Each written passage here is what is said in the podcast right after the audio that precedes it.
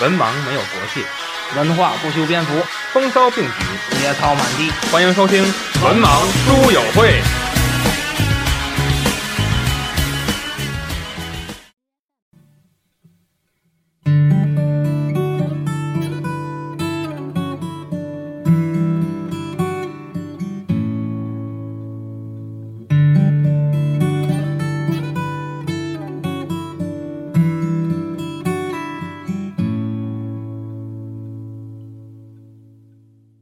在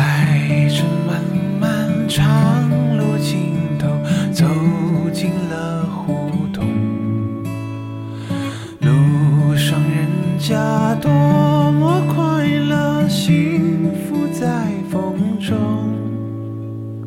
在这漫漫长路尽头，我走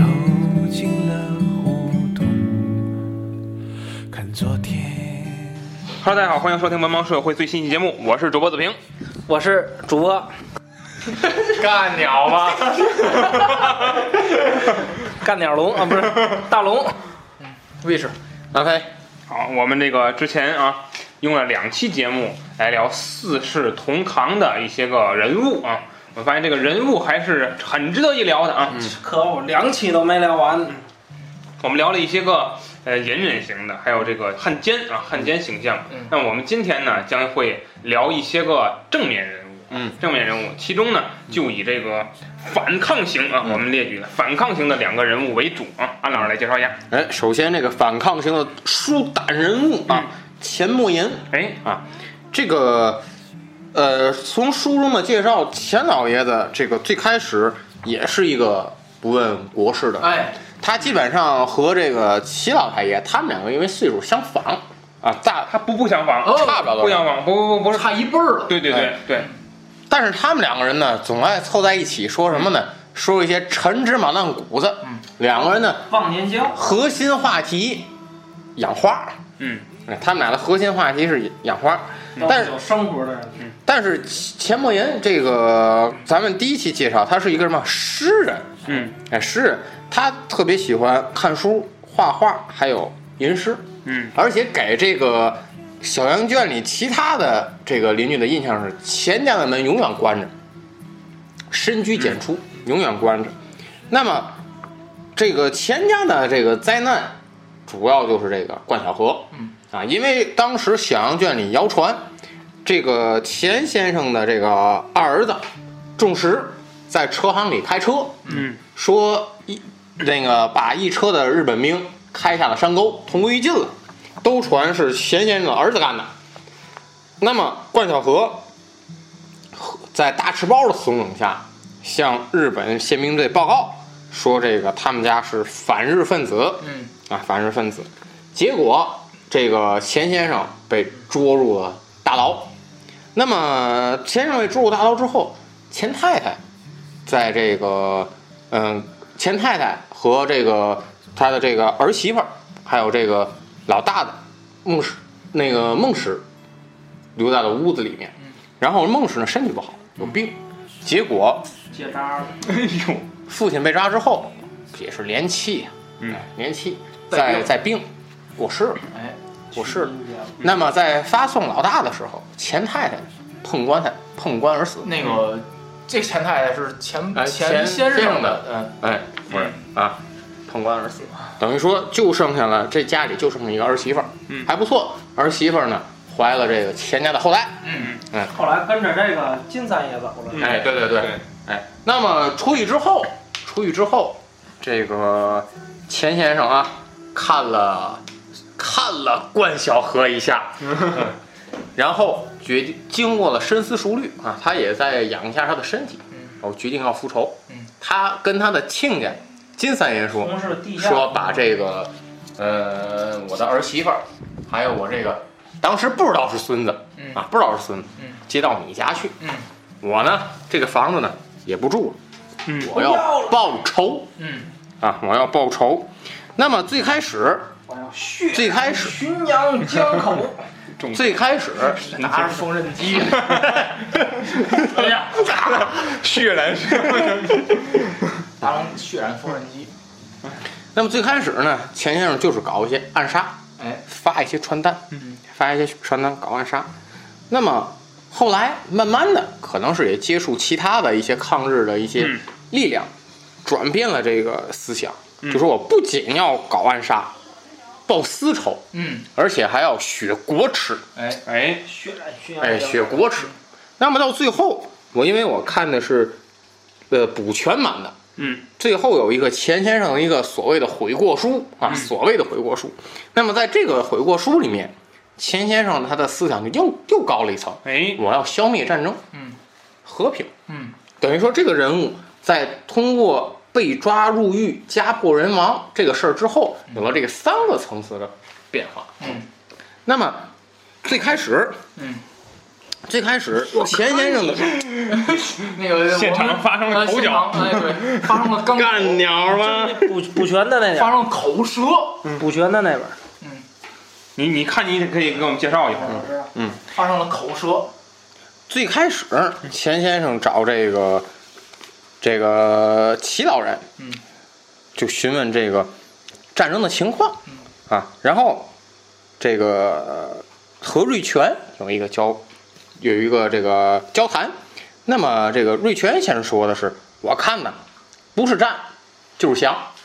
然后当时钱先生什么表情？笑纹僵在了脸上，右腮上有一块小肉直抽动。然后说：“至于那么严重吗？”嗯，就最开始不相信，哎，怎么会有这么严重、严重的一个事儿？那么随后就是关小河，关小河他不知道从哪里打听来的消息，嗯，说日本人酷爱弄字画作诗，嗯，关小河就想通过字画讨好日本人，嗯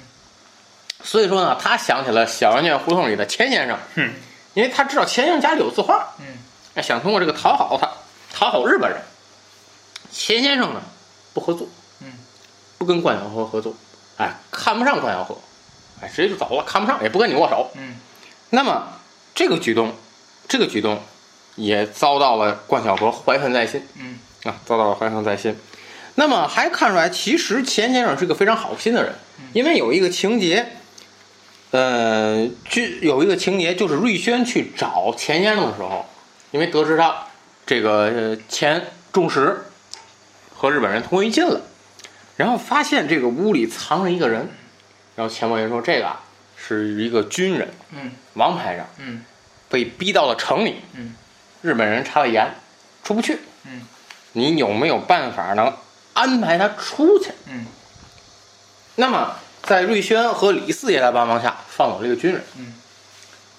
我觉得这个其实能发现钱钱伯元是个非常善良的人。嗯，非常善良的人啊。那么他明辨是非。明辨是非，哎，非常善良。那么苦难来了，被抓。我觉得在被抓入狱这一点儿是钱先生的一个最主要的一个心理变化，嗯因为他的主要的一些心理的波动，老舍先生花了很大的篇幅，嗯很大的篇幅来描述他。那么，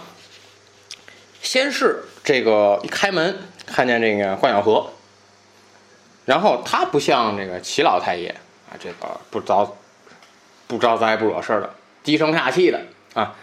他很高傲、很自然的问了声：“嗯干什么？嗯，我以为是干干鸟吗？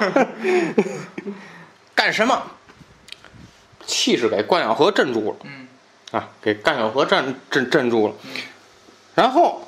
嘛被捉到了狱中啊，被捉到了狱中，先是什么？先是挨打，嗯啊，先是挨打，然后呃，先先是先是什么？挨打，挨打完之后，他的狱中来了两个狱友，所谓的狱友。那么当时在这个有一个狱友惨死之后，钱先生还主动的去安慰他，就说你要出去，要斗争，要抗日，啊，要抗日。我然后在和日本这个人劝降的时候，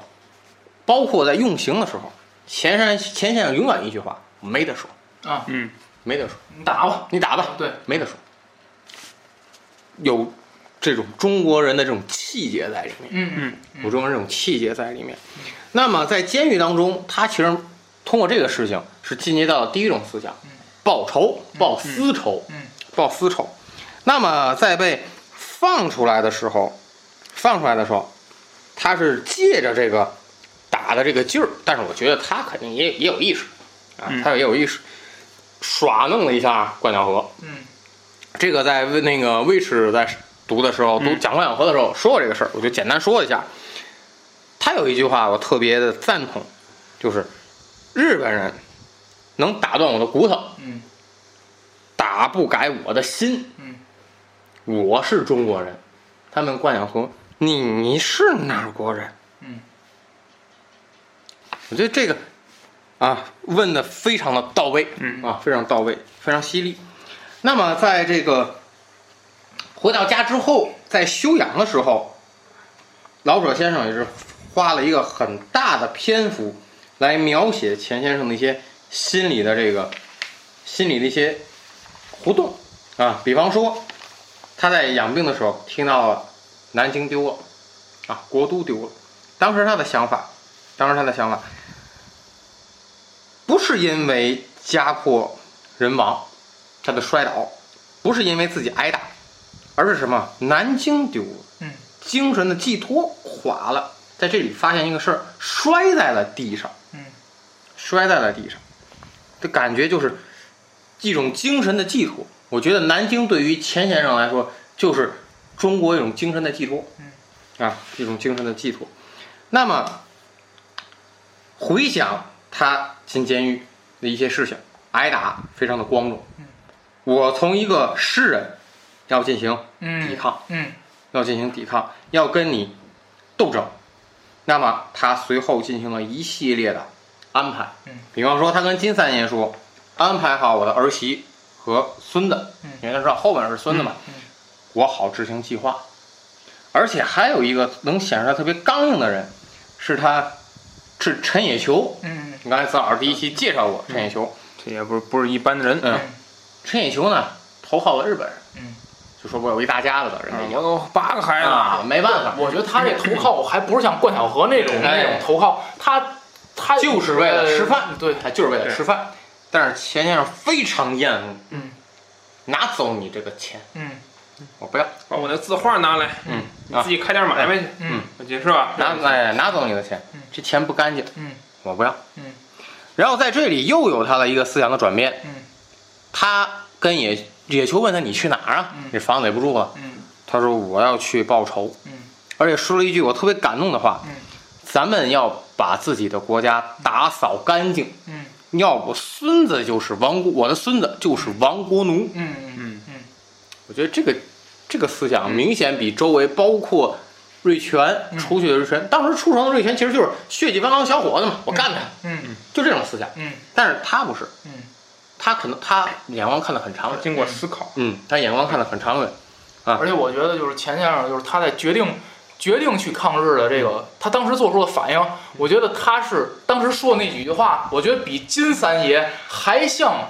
社会还人，想干的。 还像社会人儿。嗯他把金三三爷当时叫过来了，就说了几句特别干脆的话，嗯就说那个我的孙子。给您，您替我养着孙子，您愿意不愿意？我就要您一句话，反正大概其就这意思，嗯就是这个这个儿媳妇儿是您闺女，没得说。但是我孙子我现在养不了他了，反正就那意思啊。嗯，我现在养不了他了，我养他也没有意义。那个，这个，这个，他也不会就是有好的生活。我现在我要去追求我的梦想，嗯，这意思我把这家就交给你了。就当时我觉得这几句话说的像个英雄，嗯呃，读几句啊，读几句。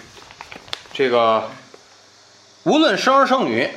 替钱家养活着，我把儿媳和后代都交给你了。嗯儿媳还年轻，若不愿守节嗯，任凭她改嫁，啊，任凭她改嫁，不必跟我商量。看透了，嗯小孩儿可以留给你，你要像教亲孙子的似的教养他。别的我不管，我只求你必须得常常告诉他，他的祖母、父亲、叔父都是怎样死的。嗯，你考虑考虑，想一想再回答我。嗯，然后后面还有啊，后面还有这个三爷，他跟金三爷说：“三爷年月不对了，嗯我们应该各奔前程。嗯干脆一点，我的话答应不答应？嗯嗯对，就我之前，其实我在看到这一点之前，我一直以为，呃，钱先生跟瑞轩，嗯嗯属于一类人。但直到看到这个章节的这一个桥段，我才觉得钱先生是跟瑞轩不一样的。他比瑞轩的对思想更高一层。嗯思瑞轩总是什么？有羁绊，嗯他身上有羁绊嗯。从跟这个瑞轩劝瑞轩走的时候，就能看得出来嗯，这个呃，走可以啊，我支持你走啊，嗯你得挑一个好时机。嗯嗯而且他总是都说：“哎呀，这个我走不了了，嗯你进中去了，嗯，我呢进校我，只能进校，嗯，我走不了。”但是金三爷不是，这这个嗯钱先生不是啊，说干就干啊，说干钱先生是典型的中国儒文化的代表人嗯，就是你看瑞瑞轩，虽然他瑞轩是，呃，骨子里是儒家的东西，啊但是他不能够从儒入儒家而出儒家嗯，他做不到。嗯但是钱先生是能做到的。嗯钱先生本来你看也是儒家人嘛，清谈、高谈阔论，整天的字画什么的。嗯但是当他遇到问题的时候嗯，他能够做到从这里面跳出来。而且这次和这个亲家，是吧而且这次和金三爷这次，嗯，是他到抗战胜利之前的最后一次饮酒。嗯，他说从此以后再不饮酒、嗯嗯，啊，再他不 自饮酒自自己个人就是喝着啪一下， 再不饮酒啊推，杯为号，周围起来好几个人，就给 他四个人都不走，给大家摁那儿。给三爷拿缝纫机，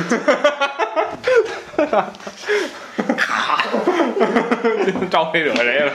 其实当时我看到这儿我还特别担忧，因为想他一个老者，嗯怎么去暗杀报复，对 吧？我其实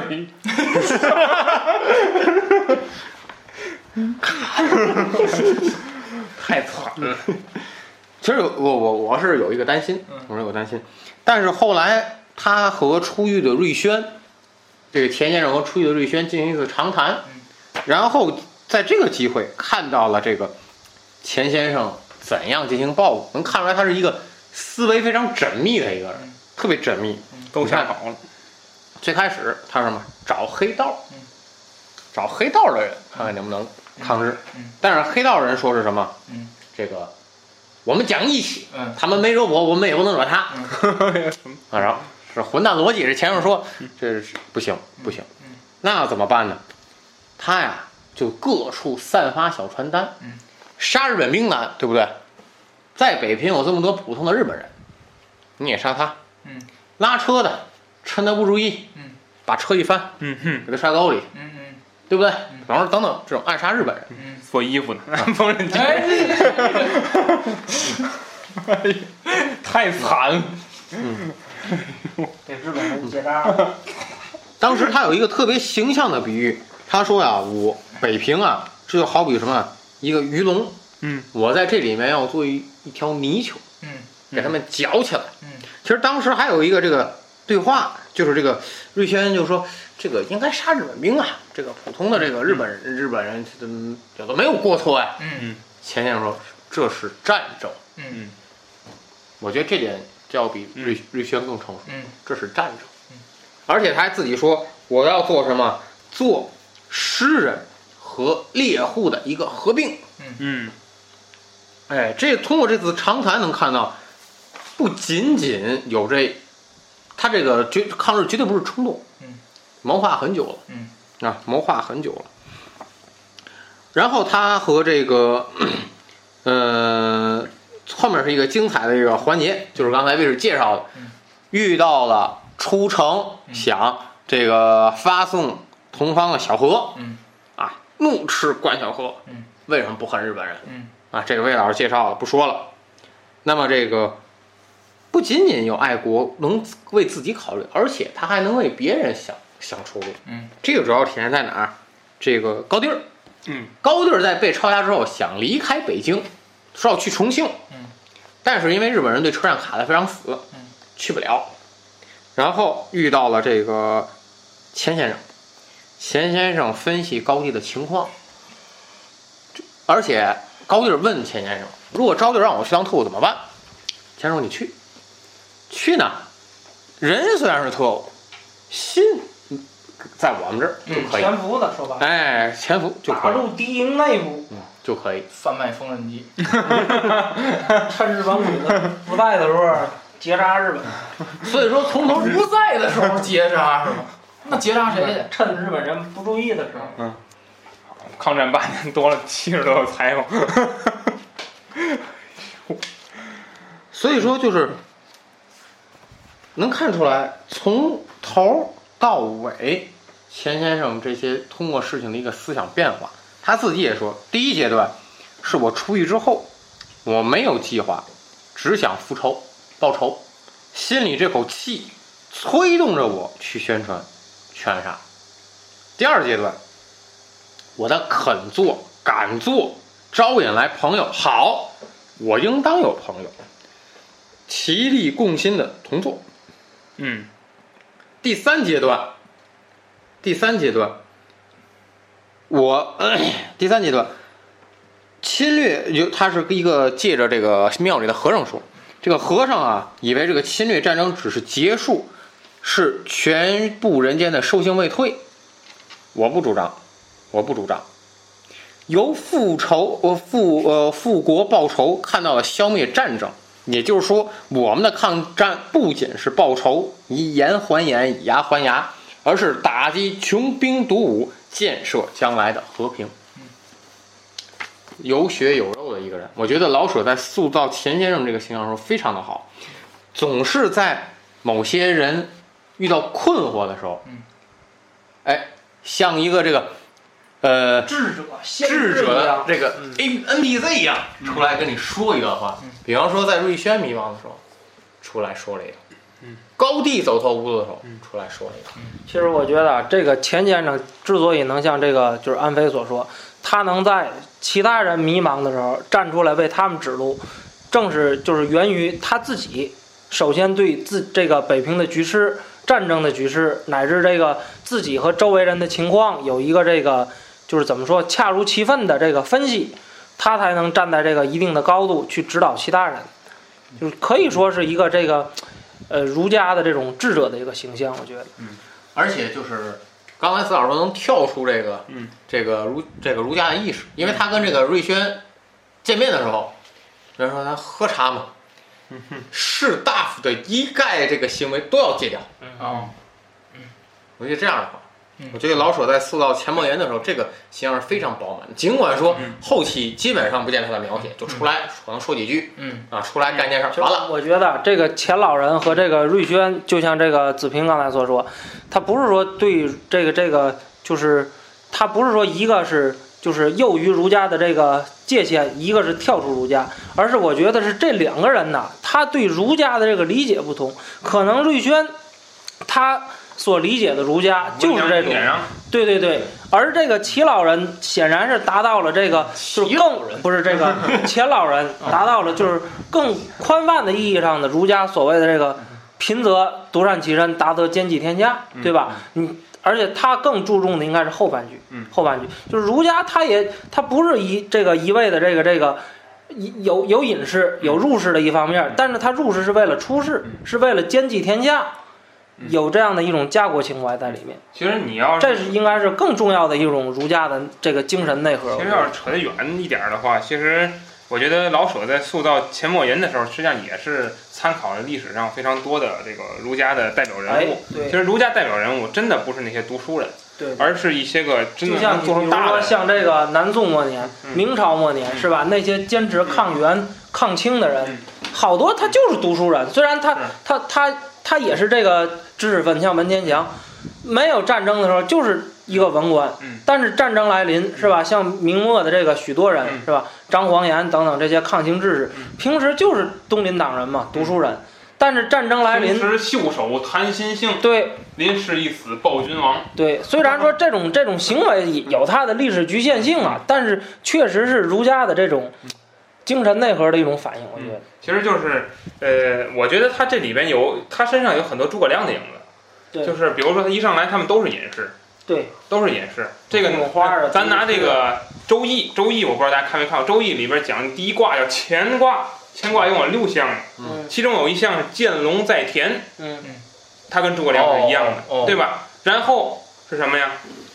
然后嗯飞是啊龙在天之类的。飞龙在那在那后话，嗯，龙战于野而其血玄红，嗯什么意思？就是说你这个人一定要遭受到锤炼，嗯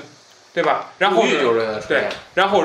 飞龙在天，嗯到最后一卦是亢龙有悔，嗯你是不是有悔过书？你看这对得上，嗯，诸葛亮有自己的遗憾，嗯，而钱先生有自己的反思，对所以我觉得这里边其实还是儒家一个文化的体现，就是我觉得这个老二瑞丰找的是冠晓荷嗯当自己的精神导师。嗯其实这钱梦妍就是瑞宣的一个精神导师。嗯，在瑞宣，瑞宣一到迷茫的时候，嗯钱先生总佛光闪闪的出来，啊，出告诉你一句话嗯啊，哎呦呵，给他解一下情况。嗯，就是瑞宣的一个精神导师。就我觉得就是消失的钱先生跟出走的瑞全，嗯，就是瑞宣能够度过这八年的一个精神寄托。嗯，嗯，我觉得瑞宣就指这俩人活着呢。嗯，一个深谋远虑，一个朝气蓬勃。哎，再说一下这个瑞全，呃，瑞全这个一出场啊，就是给人一个这个热血沸腾的、哎血气方刚的嗯一个这个少年形象啊。中国的未来嗯缝纫机呢？这个没有哦啊，就感觉这些人物啊，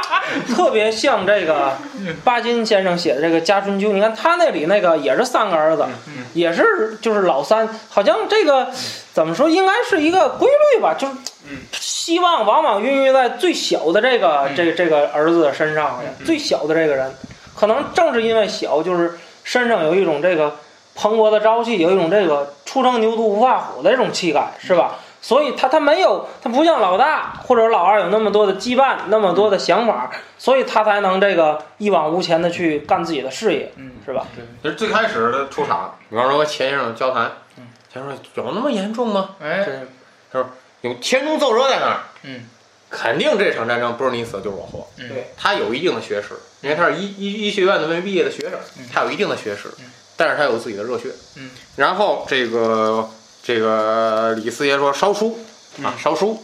他看老大在那儿烧书，他拉了一句说焚书坑儒嘛嗯，啊，说焚书坑儒嘛，很然后顺嗯是吧？啊，很很很很不忿。然后在这个平常和家里人交谈的时候，他说我得出去，嗯，得跟他们干到底，哎，嗯抵抗的意识，抵抗的意识，这个从他的这个字里行间能看出来，嗯抵抗的意识。然后我觉得他走前的一个心理变化，这个是我觉得值得一说的。走前的一个心理变化就是安排啊，找李四爷安排说让王排长嗯和瑞全一起作为这个出殡的哦队伍逃出城，逃出城。嗯然后这个瑞全在屋里兴奋的不知道打嗝，嗯哼哼，想想这个，想想那个，嗯思想总像走马灯似的，随来随去，没法集中那。个那个嘎嘎嘎嘎嘎，什么玩意儿？嘎嘎嘎，公鸡酱那打嗝，不是那个嘎嘎嘎，神经了，打嗝。 大龙疯了，一面想，恨不得一步跳出城 去，加入军队去作战。嗯，我刚想到这儿，又看见谁了？他心仪的姑娘招娣儿，嗯嗯，在北海的莲花中荡船。嗯，他本想告当诉床，荡船，什么玩意儿？荡船，哎呦我，太太肤浅 了，你太肤浅 了，你太肤浅了。来呀，快活呀！时间都是你当的，大把荷花儿，瑞全急了，把缝纫机拿过来，成了一个梗，你这能踩上没？ 别火了。录制现场有一台缝纫机，引起了你们如此多的想象。瑞全很想马上见到招娣，告诉他他要逃出城去，做一个抗战的英雄。 多亏没告诉我。 我正想说呢，歹亏没告诉马上又改变了主我，意，要不走不了了。他没出息，绝对不会欣赏我的勇敢与热烈。不但乱想了半天，还有可能给他抓走。嗯，乱想了半天，期待是最使人心焦的事儿，心已飞到想象的境界，而身子还在自己的屋里，他不知如何处置自己，嗯觉得正常，正常。一个要出逃的人的心理的一个活动，嗯干心理活动。嗯然后从瑞宣瑞全出城之后，嗯，大段的这个篇幅是没有他的，对，没有他的，直到最后，这点我插一句，啊他是加入了这个共产党还是国民党？没提，也没说没提，嗯，提没说。反正是抵抗日本的队伍。抗日，嗯抗日这个里边儿嗯对这些东西没有什么描写，嗯这里边儿只有中国人、嗯，日本人、日本人。汉奸、瑞汉奸。全回来告诉我，那么再回来就是在全书的后半嗯部啊，全书的后半部，可以说他最后了。最后，呃，刚开始给他一个铺垫，嗯，说他是去了这个陕西嗯，啊，去了陕西，看到了农民，哎农民，他当时有个心理变化嗯，他觉得哟，祖国还有这样的大好河山，哎，嗯他觉得我没出来太遗憾了，当时嗯啊没早出来，对，然后他还觉得就不是用说的太不言自明，去了哪儿？我我呃还觉得其实我还是将来要成亲的时 候，也要娶一个这个农村的女孩儿，嗯然后娶个农村哎不言自明吧，去了哪儿了？其实那么在他回来的时候，不再像走之前是一个书生少年，有对了自己的坚定理想，改变了自己的走的这时候比个，较他有一大段描写，对，嗯而，且改变了自己的这个外表啊，长穿见识了。非常像一个农民一样，而且还非常的沉他稳。是故对他好像是故意打扮成那种样子，我记得好像是为了也算躲过化妆有生对吧？活，躲但过是那个门口的那个卫兵的那个对检查嘛。但是他有生活，他不止躲过了一回，嗯，嗯对对不止躲对，过了一回。就是你你明显感觉出走前出走后截然不同的两，不光是外表上的变化成，熟了他心里沉稳多了。对，就是他看到那些卫兵，咱可以想象他出走的时候，如果还是这些人，他肯定会我慌记得的。哎有一个有一个情节回来的是时候他他特别他他去一个组织，啊对对对地儿，那那地儿已经被人占了，被人夺了头的地儿，结果他那些几句话过来，没让人专看房子的对对，嗯专看房子，嗯而且他跟当时这个这个日入城的时候和日本人这个对话啊，和日本人的这个对话，这个日本人啊，拿着一大一大这个一大本儿这个相册的簿你子杠我，啊，来我对你采接访着他你杠我，挨个儿对， 接着你杠我，接着你杠我。呃，因为他现在因为他出城这么长时间，发型还有这个体型都有变化，嗯啊都有变化，所以说日本人光看相相册没看出来，嗯，那么就开始问啊，瑞轩他在筑城之前已经都盘算好了，他自己背，他背了一个嗯所他把所自己他背了一个家谱与对乡土志，对，狄龙杰，而且他还装出一个什么呢？有点结巴，嗯，让人感觉可能哎呦盘没有紧张，老老乡，哎，嗯但是呢又不慌张。哎，就是这感人节是一个正常的一个询问形态，嗯嗯有点害怕，嗯但是呢，就好像是回答的都很真实。对，但是就是说他这个心里满意 对他就是如果要是说他不磕巴一点儿，对，有有可本有能假，人家认为你这是背的，对，太流利了呀，对吧？你这背还而且还背了背挺熟，嗯。然后啊，这个刚开始是从头问，嗯然后又倒过来问，哎，都没问出来破绽。嗯，然后这日本人又换了一个策略，什么呢？去摸这个瑞全的胸口，看他心跳有没有变化。哦，胸口，嗯，嗯别猫，这都都是脏病啊，两百俩 坑，一身脏病啊嗯。然后就和这个瑞全唠家常，嗯，他说瑞全从哪儿来的？瑞全说这个廊坊，啊，他就问这个日本人就问这个一问这个廊坊这些事儿啊，王家村北边这大坑还有没有？嗯啊，这个瑞全来一句，女人哪个嗯大接坑？这儿了，早叫日本军队给填平了。嗯，大坑的南面两条路，回家走哪条？哪条也不走没有，了抄小道。早骨裂了啊，抄小道走。问了很多，一个破绽没问出来，嗯，然后日本人让放他走了。哎，出来的时候，他还特别的心智，特别的有心智，不能马上跑，哎，他知道后面有客户盯着我，嗯，就像一个老农民似的，出来东张嗯东张西望看看，嗯，挠挠头，想想方向，慢慢悠悠的走。嗯，出去的历练之后变得非常沉稳，嗯原来只有一腔热血啊，只有一腔热血。那么到后来变得非常的沉稳。包括子老刚才说那个，他伪装看房子，嗯他，出去了以后，在门口坐了半小时，嗯，还在那儿嘴里自言自语的，嗯这尼玛房价怎么这么贵呀？啊五环呐，五环这他妈什么价儿？啊！哎呦，什么呀？我觉得最精彩的一个到后哎，面，你说日本人是不是有用这种方法猫女？哎，看你是不是说假话？哎，嗯我觉得最对于瑞轩描写最精彩的一点，嗯是他和当特务的招弟儿，嗯，再见面，在在那个山洞里，哎，这这点有点特别给力的描写是啊吗，写那个招娣招娣咱把勾他引把他他勾引他，顶到墙上，哎，然后哪大有这个摇摇，你顶到墙长上绝对，我哦有记那大个龙劲儿吗？当你他看招的那娣个呀，招娣是就是成人版四世同堂的版不是本，啊不 是，招娣把他摁在墙上，然后这个勾引他什么，就是你嘴想里呼吸你只要啊告诉我，我还给把给你什让么我想要的东西。然后他感到了这个这是招大腿还抬起来啊啊了，啊，而且就是刚开始看见赵弟儿，他的想法，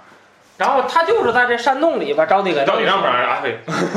碰到他胳膊的那一刻，瑞全感到轻松和兴奋，嗯，但是立刻警告自己小心点儿，嗯，小心点儿。他的身体是靠近了他，可是他心中的轻松和兴奋没有了。嗯，和他手拉手的是一个妓女、特务、敌人。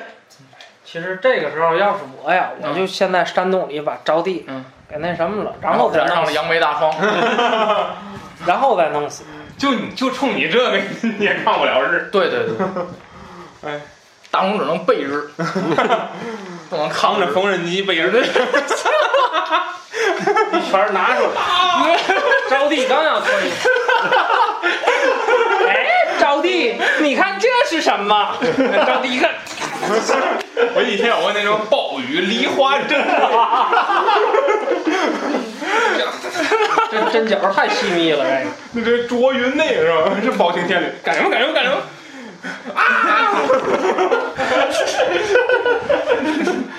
早早核丢不要了，发生口角啊！我觉得描写和口他舌，和他这个和招娣的这个再次的碰面，并且杀害招娣，我觉得这是对于瑞全描写最精彩的一部分。嗯，他的心这理这个的不能叫心理的杀害矛招盾娣，活为动民除害。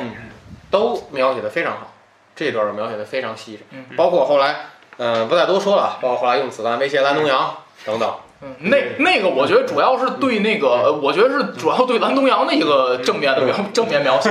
那个怎么给那子弹倒没细不太 细，还打了胖橘子，胖打橘子打嘴巴子，哎他天天回家咬啃胖橘子，弄死他！砍那身肉啊，嗯，蓝东阳砍那奇身怪肉，的不是人。你说这这人怎么想的？心理变态，啊我去，这绝对心理。你说你哎，对，那大龙看着就没有，哎，不是，就通过他这描写呀，就看着就胖橘子这种，你看着就没有欲望，你还咬他，还啃他，呃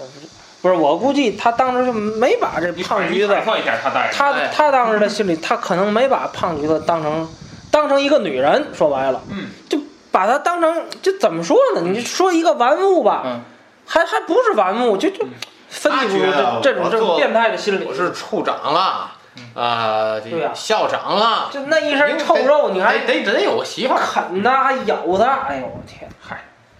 不信那个。好，就所以说就是这个瑞全啊，瑞全明显能看出塑造了一个新青年，嗯，完全是一个新青年的哎形象，好，那么嗯刚才安老师啊，花一点时间给我们介绍了一个反抗型的人物啊。嗯嗯，那么我们下面啊，介绍几个在书中成长型的人物啊。那么成这个成长呢，包含着正面形象和反面形象啊。都有那么面正形象的正面形象呢，反面形象就以前可能还天真烂漫，变成了那个样子。哦，明白了，那么正面形象就是往嗯不好的方向我成长。们谈的是瑞轩啊嗯，瑞轩现在成长。那么反面形象，我们谈招娣。招娣啊嗯，你要看这，你看这，哎嗯，擦屁股是吗？这纸就撂不 下。那么大龙，你这个缝纫机啊，成了新的梗。不是大龙，你天你天们拿家成立个缝纫机乐队得了，你拿什么擦屁股？天天快缝纫机，一边擦着一边给自己截着，撅那儿，擦完了也截完了，哎呦我天哪！ 带动纸啊，多疼啊！这我们先谈那个，那么我对瑞轩呢，其实嗯嗯，我想今天想说的呢，对成长型人物琢磨并不多，因为我相信聊到这个时候，其实这些人物大部分都已经囊括在刚才呃之前几期大家聊的人物里了，所以很多故事是这样重复的。嗯呃，那么瑞轩呢，首先我觉得啊，他和瑞丰不太一样，嗯就是他瑞丰和他虽然同处在一 个那家庭，太不一样了。瑞丰那都是人吗？呃但是你别忘他们是处在一个家庭里。嗯那么为什么说他们会有不一样的呃发展和情况呢？其实当然这里边肯定基因有原因啊，嗯但是更重要的是后天这个环境的一个影响。嗯那么瑞玉轩轩他毕竟他是之所以知识分子，能成长为后来的一个敌后工作者嗯，他的一个呃，他有四个条件啊我列举的。嗯，第一个条件叫做好男儿不弃家庭，嗯长第二个子是是吧？第二个是好老师不不伪师道，嗯第三个是好邻居不辞劳苦，第四个是好君子不动声色。哎，一个一个说。那么首先说，作为嗯一家之主，他也算是一个一家之主对，但是我给他大部分是他当长家，子嘛，他当家嗯，我给他长长子长对长起子了一个叫执行家主， 就是说他们有个精神家主是齐老七人，七老人，嗯就发号施令主，嗯但执行家主是他。这个不够三个月了，那那么他也负责家具庭体的事儿一都是个他收做的，入是他来负责，哎，支柱嗯，其实具体的事儿是运梅来干，嗯对，他是负责经济收入的一个来源啊。嗯那么他呢，因为这个原因呢，他只能在不停的劝瑞全走，走，劝当时还劝过小崔，哎，对，劝过常顺儿，嗯，他他帮就助了刘鹏家，他把谁劝走了？好像刘鹏家是吗？嗯，哦，把刘鹏家全走他，每一个月给他媳妇儿还得给点钱嘛。嗯他在做的这个工作，我觉得是，呃，等于他在书中劝走了劝走了两个人，也就是为了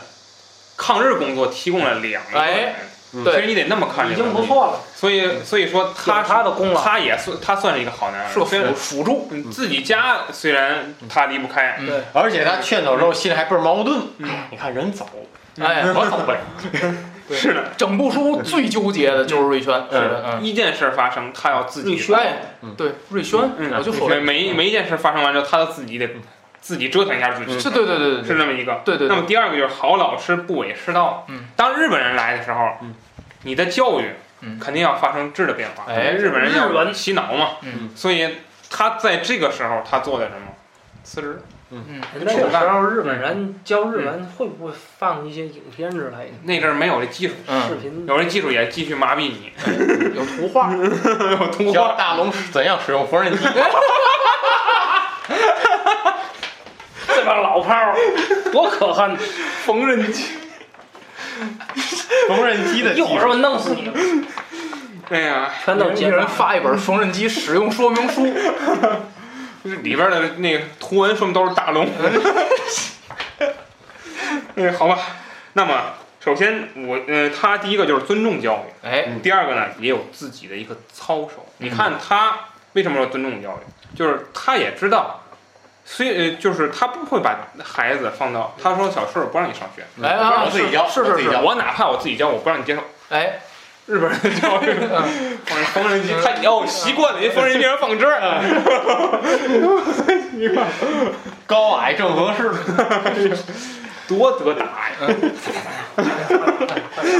嗯 那么，但是他当他发现日本人在教育我们的学生的时候，他选择了辞职啊，嗯我不做这样的事情。就是啊他，我我我觉得这个人啊，呃我觉得这个人，你为我为什么说他纠结呢嗯？就是呃，他呢，当时是经过一番心理斗争，他想呢，我在日本人控制的学校里边骂日本人那是不可能的，嗯不骂我又对不起自己，怎么办？我觉得瑞轩这人，他始终 啊是矛盾的综合呃就体，哎，对，太矛盾了，他实在是，我又不能骂，我又不能顺着他说，嗯怎么办？我只有辞职。只有接就纳。总是我觉得瑞轩啊，他的很多办法都特别的符合中国那种传统，嗯就是我这他这个人根啊，就活得特别拧巴，亏这边儿也不行，这边儿也不行，怎么办？亏我自己。嗯，最后就是是，嗯，那么第三个啊，叫好邻居不辞劳苦。嗯这，这个邻居大家都知道，这个院儿里住一大苗，对哎李四爷。嗯嗯，一般来说这些事儿都李四爷办，嗯但是大家去想，这个出事儿的时候是很多人是不办的。哎就很多人不敢插手，嗯对，绿轩敢，嗯就是你只要啊他提供经济援助是吧？给嗯不这不个是钱光经济援嗯助，就是说出点什么事儿，他给跑跑个腿儿什么的对，他都去办。李四爷经常说：“齐大爷，您看这事儿怎么办呢？”嗯，是，所以也从中也能看出来，这个人啊，他就是我虽然离不开我这家庭，但是只要我能帮忙哎的，我能办的事儿，我一定他本质上就是确实是一个好人。嗯是。所以你比如说啊，钱家出事儿了嗯，后来小文、小崔还有对高，包括帮助高弟儿，嗯，这都是他出手，对啊，出手帮助，他也挺有意思，让高地儿进来把他爸关来了， 挺有意思吧这人，然后他那个牵头找到丁约翰嘛，就是说哎到这儿啊，我我想起来，就是就是就是谁说过一句话吧，嗯，就是人呐最难能可贵的是什么呀？尤其是在这种乱世、乱世兵荒马乱那种乱世之中，就是人如果说能这个这个这个保住自己的性命已经很不易了，但是更不易的是。在逆境中，在乱世中，你能保住你的善良。嗯，就是我在这个这个可以说是艰难时事，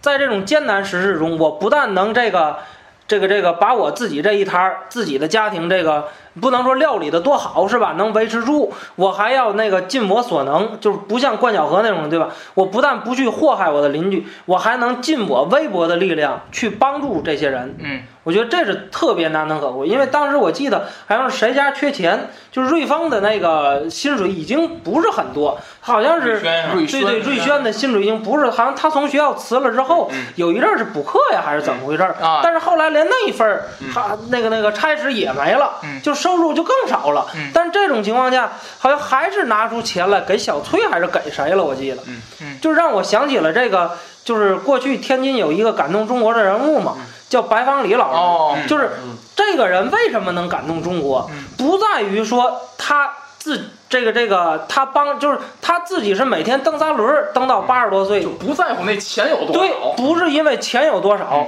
更不是由于说他帮助了多少大学生，资助了多少大学，你那个做慈善的企业家，那资助的大学生远比他多得多。不在于他资助了多少大学生，而在于他自己本身的状况。嗯他本身自己在那么困难的一个情况下，自己本身那么困难，嗯还能去大面积的、大范围的，嗯对吧？发出自己身上的光和热去帮助别人，这是最难能可贵的。嗯我觉得瑞轩就是一个这样的人物。这是一个不辞劳苦啊，嗯最重要的一点就是他为他以后做敌后工作一个伏笔，就是他嗯不动声色。嗯你看他和钱默吟，嗯包括他劝瑞轩、劝小崔、劝常顺儿，嗯包括和后来和陈野球的交谈，嗯，他从来都不向外边说，嗯，永远是跟他的性格也有关系。秘密的交谈，很很秘密的交哎谈。，嗯你子平，你说他这是有意为之吗？还是就是性格使然？就是那个我觉得是性格，嗯，那一个是性格有可能前期是性格使然，但是后关期键是那就是个时代、那个时期，你说什么都有可能对有问题，尤其是家里住又住一那么一邻居，嗯对对对，你这看瑞轩这人从来不张扬，嗯而且从来不去主动和谁结仇。嗯你看钱钱先生、金三爷那种，他可以去骂关晓荷，嗯但是瑞轩他再讨厌关晓荷那样的他不人，明着他说，始终不会和关晓荷，这就他我指你鼻子骂你，嗯他不会干这样的事儿。我顶多什么，我跟你说不到一块儿去，不理你，嗯不理你。这样的人更狠。 这样一旦这个成为抗日分子，会更狠。我觉得嗯那那他嗯个金三爷、钱默吟那种还狠。他他们的这些交谈，他从来都不不说，也不透露。嗯那么还有一个就是，呃，他的一个性格啊，隐忍、嗯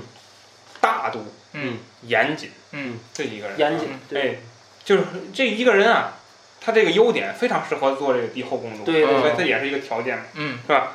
包括他和他妻子，嗯，和韵梅，你发现他跟韵梅很少，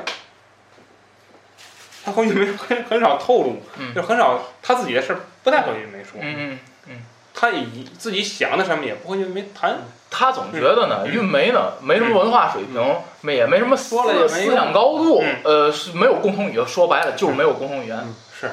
就是说有些个事儿，你看他和钱先生谈嗯，他和老三谈，他也不太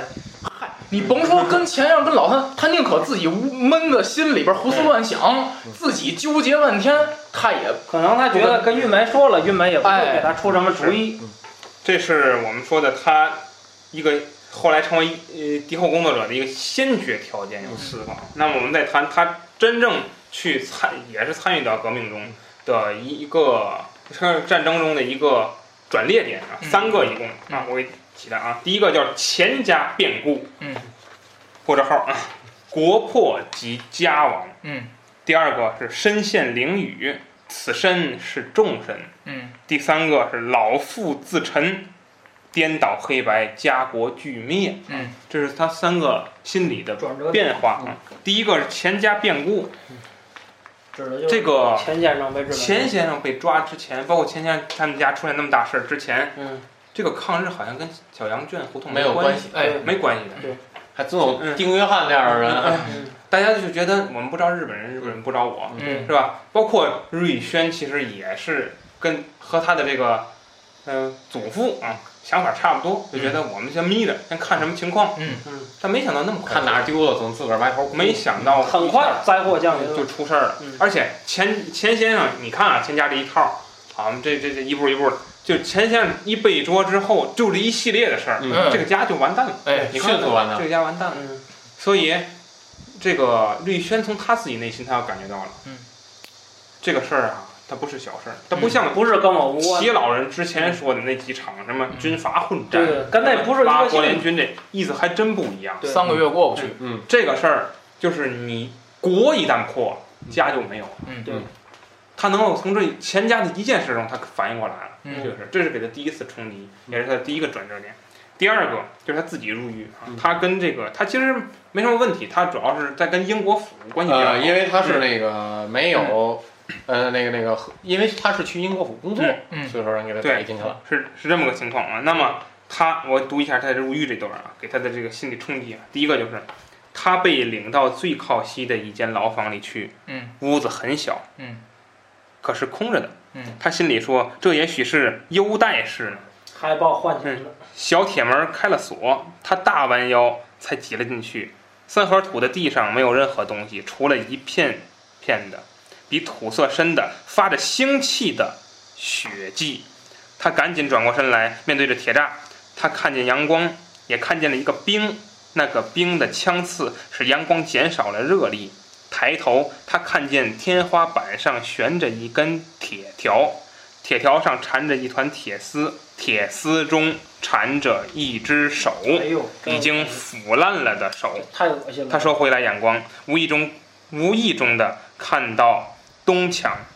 墙上舒舒展展的钉着一张完整的人皮，他想马上走出去，可是立刻看到了铁栅，既无法出去，他爽性的看个周到，他的眼不敢迟疑的转到西墙上，西墙上正好和他的头一边高，有一张裱好的横幅。上边贴着七个女人的阴户，太恶心了，每一个下面都用红笔记着号码，旁边还有一朵画的很精致的小图案花。太恶心了。你就看到这个为什么瑞轩在这之前，他和齐呃钱先生的思想达不到一个一个频率上，嗯，他没入过狱，嗯钱先生嗯入国，嗯，知道了监狱他都不有知道这个日本人的不是，你看，其实咱说白了，像他们之前可能大清朝，包括明朝，你进监狱，你也是这意思。嗯，但是说白了，自你多少会感觉到自己人关自己人，跟嗯外国人关我对还意思还不一样。嗯，那么当你看到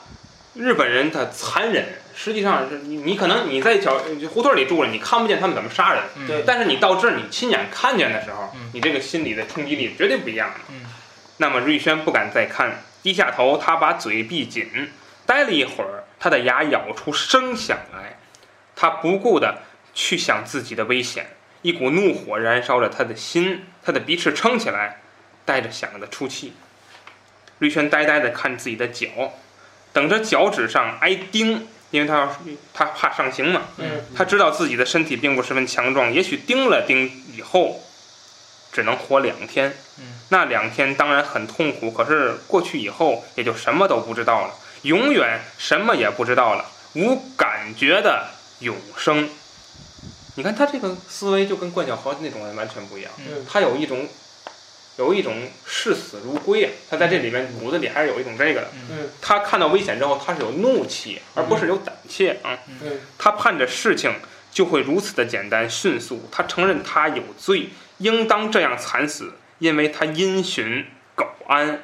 没能去参加抗战。嗯就是他认为自己的罪过是没有嗯是能勇敢的站出来去抗战。两个囚犯默默地把死人抬了走，他两个眼中都含着泪，可是，一声也没出。声音是自由的语言，没有自由的，只能默默地死去。这句话，最后这句话，老虎我觉得老虎先生写的非常好，嗯这样这句话写的。嗯那么等他出狱之后，钱先生找了他，说了第一句话还记得吗？你现在有资格和我谈啊， 你看到了吗？就是这个这个入狱是让他感觉到什么？而且当他出狱之后，他发现了，他才认识到一个情况，在这是在他狱中和出来之后，他都发现的，就是说我这个情况很可能，如果每个人都不抗战的话，早晚有一天每个中国人都每是这个个样嗯民子，族都会这样。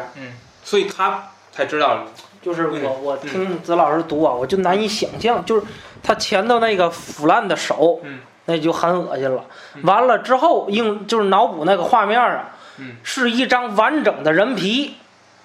这还不是最恶心的，是并排放着七个女人的阴户。你说这个他怎么给弄下来的？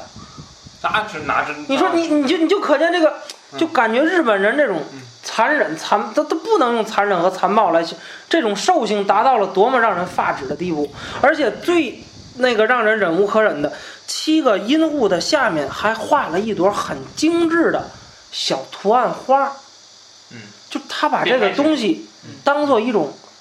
让供人欣赏的一种东西，嗯，哎呦，我就难以真真的是嗯难以想象，所以而且我在这里面还看到老鼠先生很讽刺啊，就是说这抓瑞宣的时候，嗯。然后这一大堆人，嗯然后哦，来啊，房都子都瞄准了都。然后对就老师先有一句话说，日本人抓老鼠都用抓大象的力量和心机。嗯嗯他有一句讽刺的话。嗯然后这瑞轩出来之后一看，还瑞轩心里还想：你抓我一文人，你至于的吗？你们这么一大其实我觉得日本人是不是有他自己的这个想法和目的？他想造成一种这个压迫性的这种声势，是吧？他就是怕跑啊了，威慑这个街坊四邻。没有，哎我觉得日本人就是怕跑了，嗯是吧？他总觉得好像是，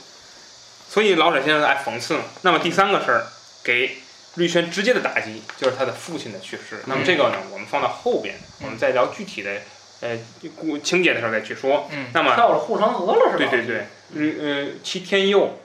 自杀，这个给呃瑞轩的一个打击就是说，这个祸是因为他之前他们家没有出事儿，对，他们家再怎么折腾他没出事儿，对，但是这件事儿没有人真死就真是正让他们家出事儿。对，那在这一刻，他才知道日本人还不光有这个杀人的技巧，嗯还有颠倒黑白的能力。嗯就他父亲是一个非常忠诚的、嗯非常老实的一个人，嗯五十斤伤，你给他说成奸商。嗯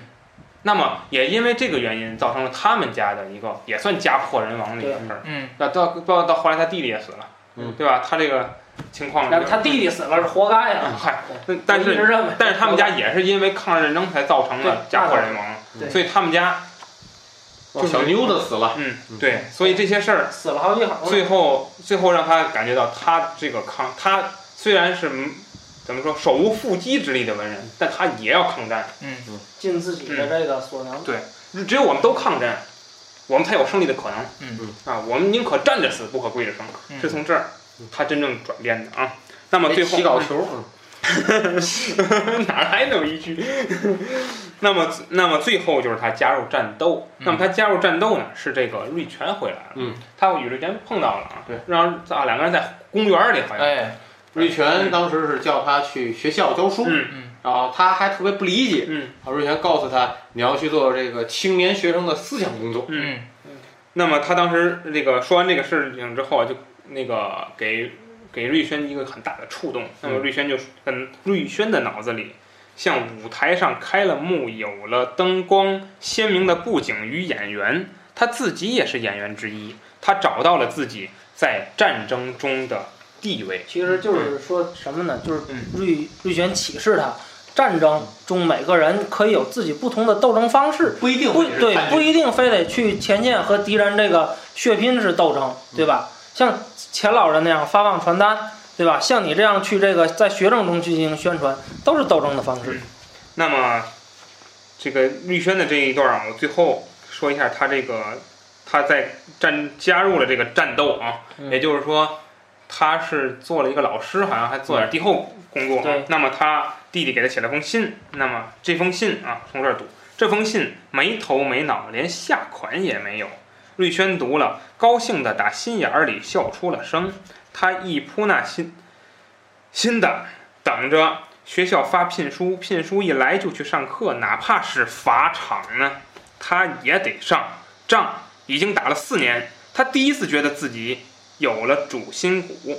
心里也亮堂多了。如今他跟老三肩并着肩的战斗，哪怕连累全家，大家一起都得死，他也不能打退堂鼓。豁出去了，嗯瑞轩乐意当编辑，而白巡长后来白巡长也那什么，对吧？嗯而白巡长也乐意跑腿儿，他俩都知道这个事儿弄不好就会掉脑袋。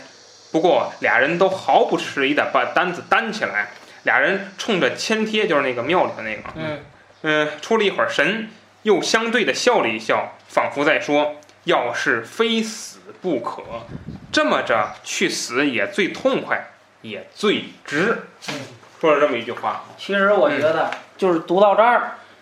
读到这儿就是意味着什么呀？嗯就他，你看白巡长和这个瑞轩，其实就是不这个民族中不同的人的代表嘛。嗯就读到这儿，我就觉得他们觉醒之时，就这些人觉醒之时嗯，从这儿就注定了日本人必定要失败。嗯，就这就是透露出一种希望的曙光嗯。之前的那些，这个个人自扫门前门前雪是嗯吧？都是休管他人瓦上霜，就让人感觉这个民族毫无希望。嗯就读到这儿，只要人人都有这种想法嗯，就注定了日本人迟早会失败。嗯，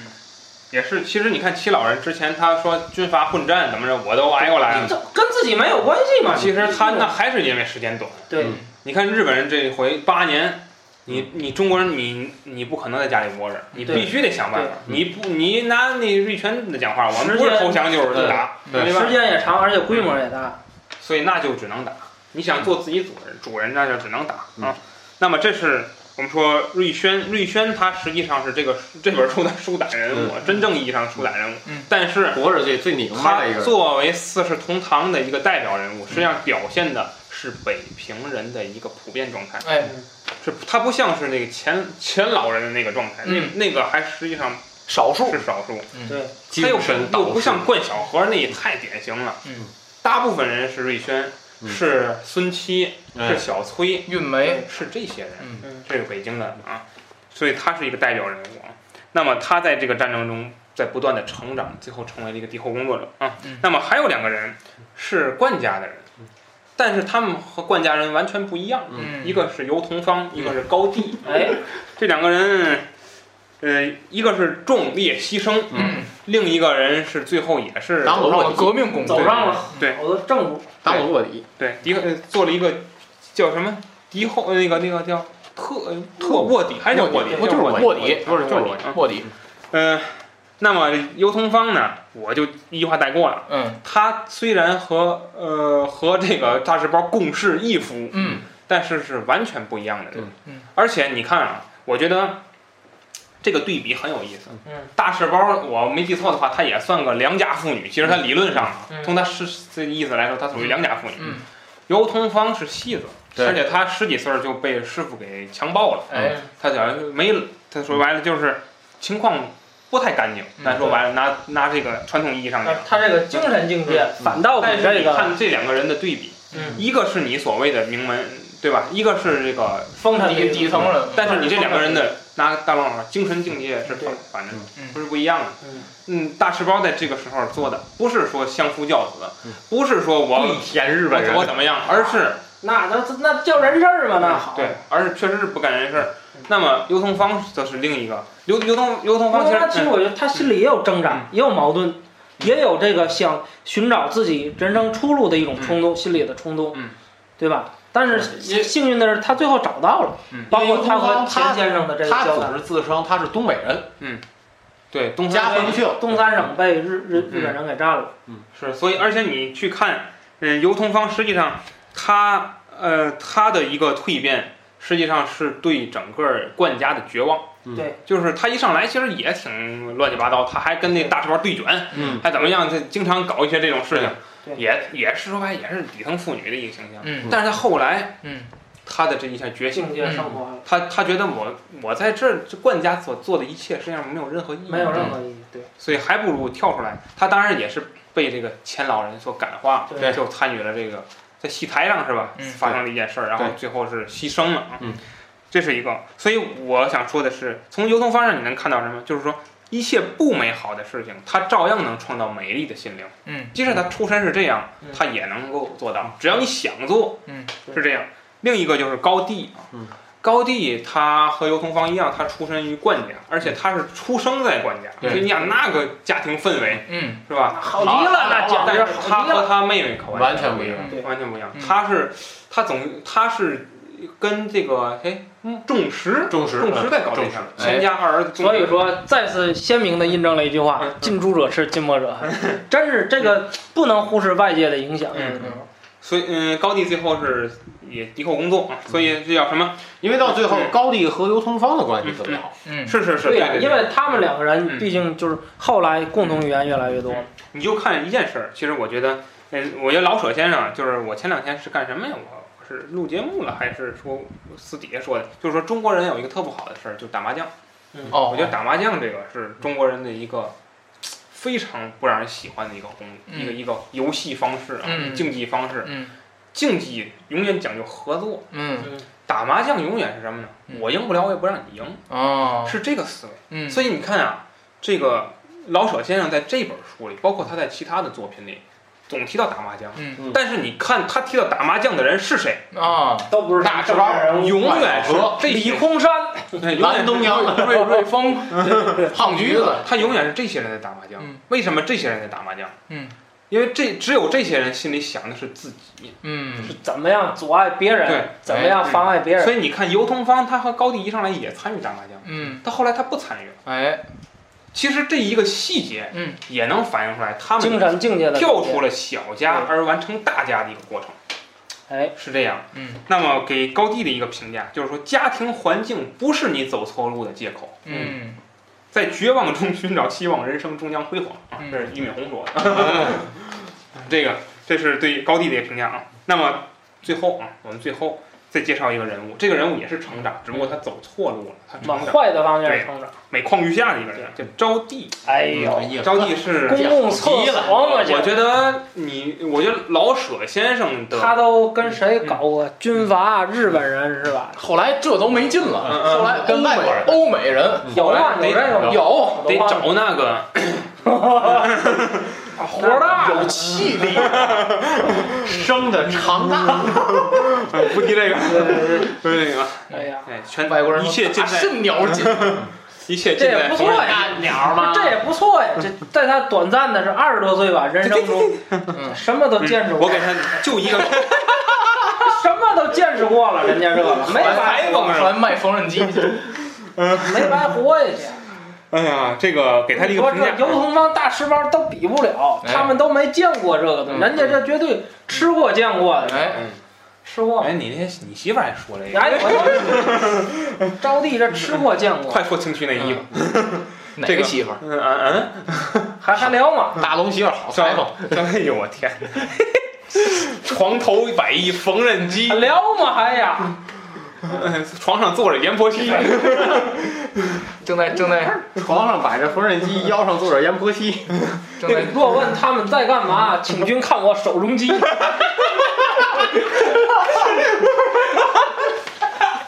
都都等已经下来了，是吧还压上晕了。正在正在荡床，来呀，快活呀！还聊吗？啊这还呀，反正有缝纫机。手中鸡。 这个给招娣一评价啊，一不错而不不错。嗯，我给他写了五个错啊，我得给大家读一读啊。一错也，不安贫，云想衣衫花想容。哦春，风拂槛露华浓。二错也，难自爱，只把佳人许空山。这个空山是一语双关，啊嗯一语双关啊。第三个叫三错也，好卖弄，戏楼冰场显风韵。嗯勾引人的，嗯四错也，错将错，见母成风自成魔。活该嘛。五错也，叹业障，欲孽魂归离恨天。死去吧，我给他五错啊。嗯那么快呃，简单说一下，因为他这个故其实招娣是配角儿，嗯所以他基本上就是一讲到他呢，绝对是事儿了，嗯嗯，你没事儿也不提他，一啊般就是这样。那么首先说他这个虚荣心，他这虚荣心呢很有意思，就是大家看啊，就是他一上来给他的一个就是他和瑞轩要走没走之前，好像跟他在晚上有一个会面。嗯，这个会面里其实就看出很多端倪来。嗯，嗯，三号的门开了，招娣小姐出来，立在阶上，就是那个嗯台阶的阶上，嗯仰着头向上找，大概是找那些白光呢。他是个小个子，和他的爸爸一样的小而俊俏。他的眼最好看，很深的双眼皮，一对很亮很黑的眼珠，眼珠转到框中的任何部分都显得灵动、俏媚。勾魂的眼，假若没有这一对眼睛，他虽长得很匀称秀气，可就显不出他有什么特别引人注意的地方了。他的眼使他的全身都灵动起来，他的眼把他所有的缺点都遮饰过去，他的眼能替他的口说出最难以表达的心与情感，他的眼能替他的心与脑开出可爱的花来。尽管他没有高深的知识，也没有什么使人佩服的人格与行动，可是他的眼会使他征服一切。看见他的眼，人们便忘了考虑别的，而只觉得他可爱。他的眼中的光会走到人们的心里，使人立刻发狂。你看这读完这一段儿就嗯立刻脑补出这个画面儿，一个特别能勾引人啊的女孩儿嗯啊，那么他这个这个描写很有意思，就是说他现在他现在穿着件很短的白绸袍，很短很宽，没有领子，他的白脖颈全露在外面，小下巴向上翘着，仿佛一个看这词儿啊，仿佛一个仙女往天上看，有什么动静呢？这瑞全出来了，中间过程不读了啊。那瑞全没有回答他，他心中很乱，然后这个招娣说了一句：“他说爸爸说了，事情并不怎么严重。”他那个爸爸，嗯那就啥甭提了。嗯是吧然后瑞轩就哦了一声，嗯带着惊异与反感，嗯带着反感啊。然后这个招娣说了句什么词儿？嗯，瞧你这个劲儿，进来吧，咱凑几圈小牌好不好？嗯，多闷的。嗯进来玩会儿。然后瑞瑞全怎么说的？说我不会，嗯，我不会。嗯明天见吧。像往前带球似的，他两三步的跑到自己家门前，开开门，回头看了一眼，他还在那里立着呢。他想再回去和他多谈几句，可是像带着怒似的，梆的一声关上了。可能这个时候就是我觉得啊他为什么带着怒似的，嗯瑞全可能也刚意识到，之前可能虽然有接触啊，没有意识到、嗯这招娣怎么能这样，嗯，心里就是估计都这么想都国破家亡了，你对还玩牌，刚发现就没有不是一路就人了，刚发现这个招娣是这样的一个人，嗯，就他以前好像因为以前可能没有小姑娘也大门不出二门哎外，对对其实对他们的接触未必有多多，未必有多深入，或者说但是你这个遇上事儿了，你这哎一看。能嗯遇到事儿能加深对一个人的了嗯解。这是一个啊，不再多说了。他在这个过程中，他的母亲变成了一个所长，嗯，所以他就有这个，好像还有什么妓女经常往家里跑，嗯哎，呃，把这个招娣儿弄的呀，嗯，就是整他天那就花枝谁招学谁展，嘛，对吧花枝招见展，谁学谁，那那高地儿也这样，人为什么人家就没事？哎，对吧？嗯没有所以定力，嗯所以还是说，小伙所以小姑娘，所以我在这里边，我还有缝我纫机嘛，在这里边我还带一点偏见，我想说，可能这个话说得不对，听友反驳啊，我觉得也跟招娣儿自己长得漂亮有关系。哦这，可能有关系。高地毕竟条件不好，漂亮的人呢，她就自己这个这个心比天高，对命比纸薄。就像什么，就人丑必须多读书，就他自还要己觉得自己也有这个本钱，有有这资有本，资本，哎，也有这个可能啊。嗯第二踢不就靠这资本的吗？第二错是他和李空山的这个过程，嗯，这个你你说是恋爱也谈不到，谁跟他恋爱呀？是这就个是我个啥？我我有一个特别不理解的一点呢，嗯就是这个招娣，她好像去那天晚上去李空山他们家，她是自愿送上门儿去的，自愿，就是她图的是什么？这个好像那里头大大赤包让他去请，给他就李逵下想场帖，铤而走险，他就想玩一把，冒险。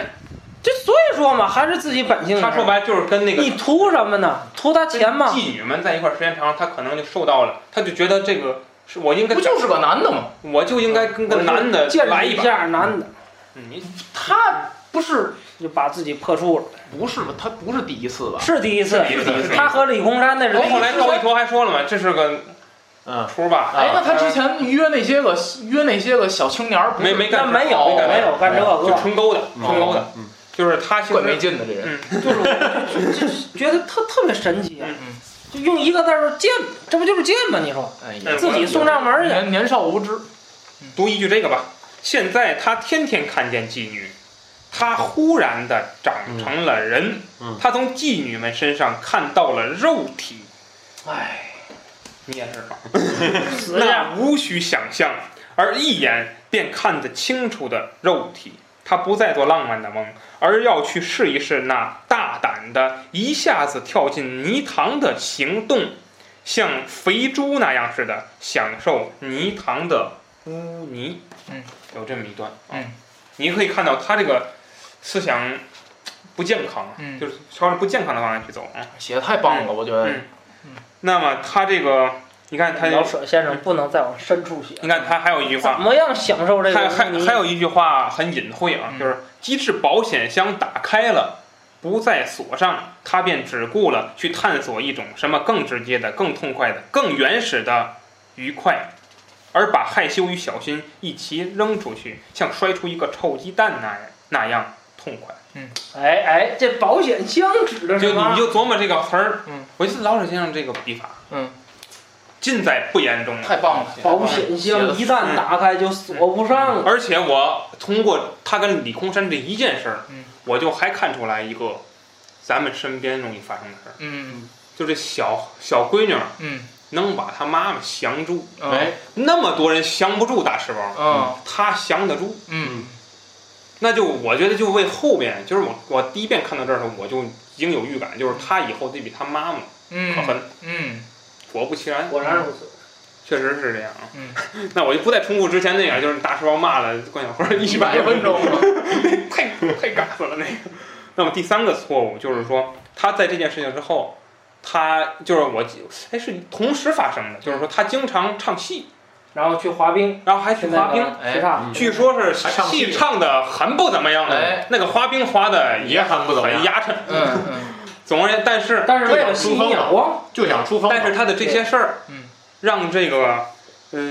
日本人觉得很好。哎就日本人好像他那个滑冰还弄了个什么中日满什么那叫对对对对对，大团结设了一个什么名目，我记对得。对对，好像有个什么还得个奖，好像哎日本人一看，哎，这这能日本玩人就儿。看中他的色相了，嗯就看中他的色相了。嗯日本人当时就就应该拍个片儿，嗯人气还是挺烈的那你后来看他还有一个事儿，就是说他唱戏引发了戏楼的那个事儿，最后戏楼拉人爆炸了，嗯然后他和他父亲关小华都被抓起来了，嗯然后他那大赤包四处奔走。嗯，你看这个过程，你也能看出来，就是说你自己不折腾就没这些事儿，嗯你也能看出来这我个。老影片，你看，一九三二年满洲国产的，傅满洲那十八，人展的，主演招娣，我的天，还跟那个若霞嗯嗯啊争风吃醋的那个人，呃，组织一堆小流氓，然后拆人台嘛，嗯，然后那个太无聊了。然后那冠晓荷还还出来调调解，我嗯记得，然后最后找了个日本无赖，那那个日本无赖做公证，嗯呃，把这两玩意波。儿啊，把这两波算是那个，你想人若霞是干嘛？人若霞是自有自己粉丝的，人家是人家是干这个的，嗯对吧？你你招弟儿是干嘛的？你只会弄一帮这个，咱说不好听的，这帮臭狗食嗯当托儿的在这儿不是，他也就是给日本人演戏。啊，然后勾引日本人。嗯他，你真跟中国的这个老老票友，你在一块儿玩，你嗯你谁理你这个嗯那个谁，你知道嗯是吧？嗯嗯，是这样啊。嗯然后我们再谈，嗯就是说下一个啊，嗯就是说错将错，见母成风自成魔，就是说他妈妈大赤包后来入狱了，疯了嗯嗯的情况下，他一上来是带带着救他母亲的这个目的，嗯跟一个什么叫黄醒的一个小青对年对对，儿，嗯哎，混在一块各儿，各种男朋友嘛，然后后来成了特务，被出卖了，成了特嗯务之后，好，他母亲一死，他有一个最后一次机会，嗯其实就是说，他本来是可以可以不去这样做的，嗯但是还是义义义无反顾，最后变成了特务，嗯这样一个思想啊，大家看这儿是，隔着泪，他看见车站上来来往往的人，那么多人，可是他只剩了自己，他也没有了那爱他的、供给他一切的妈妈。愣了半天之后，第一个来到他心中的念头是逃走，这是他最后的一个机会。嗯，做了特务既没能救出妈妈来，还有什么意义呢？日本人是骗了他的妈妈，骗了他自己，他应当逃走，不再给骗他的人做爪牙。哎，然后，然后，好吧，过了大半天儿，他告诉自己，混下去吧，顶毒辣的混下去吧，能杀谁就杀谁，能陷害谁就陷害谁，杀害谁也是解恨的事儿。嗯，这是他最后一个有点失去理智了，就让人感觉。他也是万念俱灰了，嗯，干脆那就卖这一身肉，是吧？这也是，所以这个老舍先生一个很幽默的笔法，说他肉体的国际化，嗯嗯是这国样际 肉体的国际化，是这样一个啊。那么最后谈谈他的他的下场，嗯嗯，他这个成为特务之后，出卖了很多国人，嗯出卖很多，尤其是做同类工作的嗯中国人。嗯，那么他这个陷害他们是被日本人杀害啊，还陷害西洋人。嗯对对对，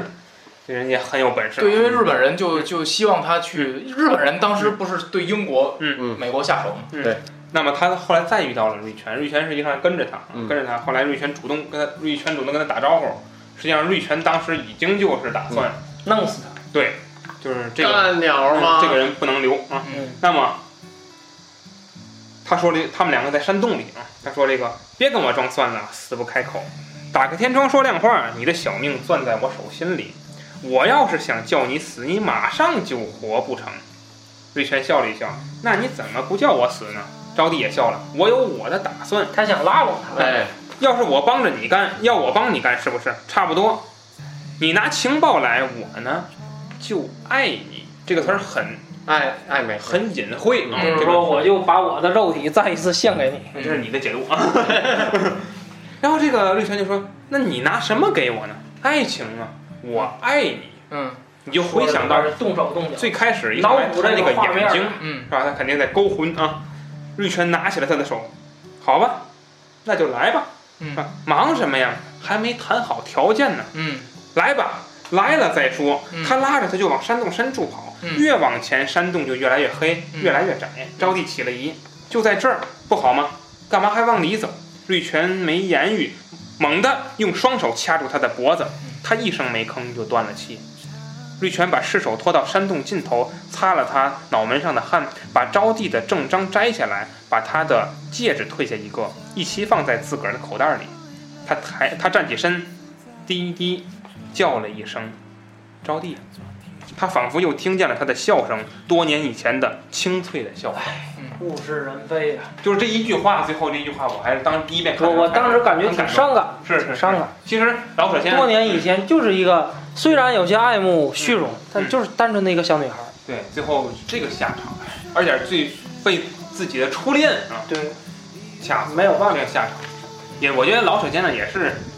很会写，让人心里没有有一种说不出来的滋味儿。没有让别人杀害他，而嗯让瑞瑞全完成了这样。其实瑞全是把自己最后的这一个最后一个挣扎给放下了，嗯对，对，这个彻底的变成了一个爱国人士，嗯是这样。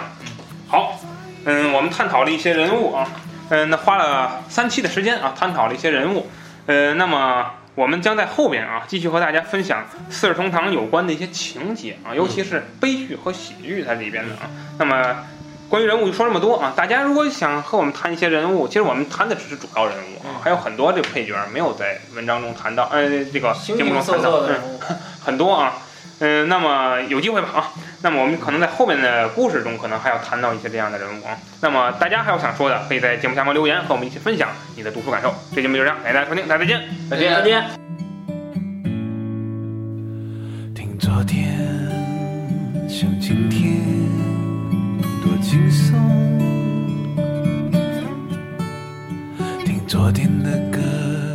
唱今天的快活。有多少时光已远走？有多少人们擦身而过？如果有一天，真有那么一天。